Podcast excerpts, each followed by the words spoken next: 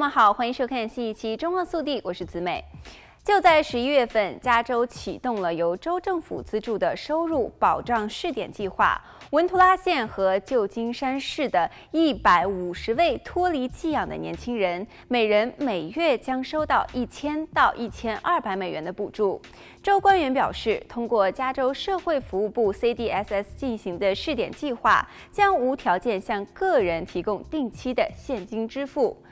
旨在消除贫困、促进公平，并且支持受助者的基本需求。州长纽森说，收入保障计划有助于创造公平的竞争环境，并且将为这些前寄养青年提供他们追求加州梦想所需要的支持和资源。其中，文图拉县人类服务局获得了一百五十三万八千七百五十八美元的资助，将每月向受助者提供一千美元，为期十八个月。而旧金山市则获得。三百四十三万九千零九十美元，将在十八个月内每月向受助者提供一千二百美元。人类服务局局长认为这是绝佳的机会，可以帮助许多离开寄养家庭的年轻人摆脱贫困。对于他们的投资，不仅仅是对他们未来的投资，也是对更广泛社区的投资。研究人员说，斯托克顿是上百名居民每月领取五百美元，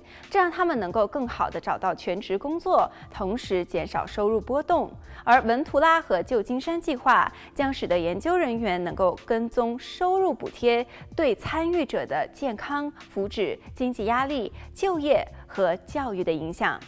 事实上，早在2021年，洛杉矶就已经开展了类似的项目，准许为3200个洛杉矶贫困家庭提供每月高达1000美元的纳税人资助，为期12个月。当时是以随机选择接受者的方式，以获得无任何附加条件的资助。这一计划将落实最初的六百万美元拨款扩大到近四千万美元。项目负责人认为，近四百五十万加州人生活在贫困线以下，不是因为个人失败，而是因为政策选择。该计划不仅能够有效地提高经济稳定性，还能够改善身心健康和亲子关系，让人们更加容易地实现奋斗目标。如果需要了解收入保障计划，大家也可以访问 CDSS 的网站。好了，本期节目到这里就结束了，我们下期再见。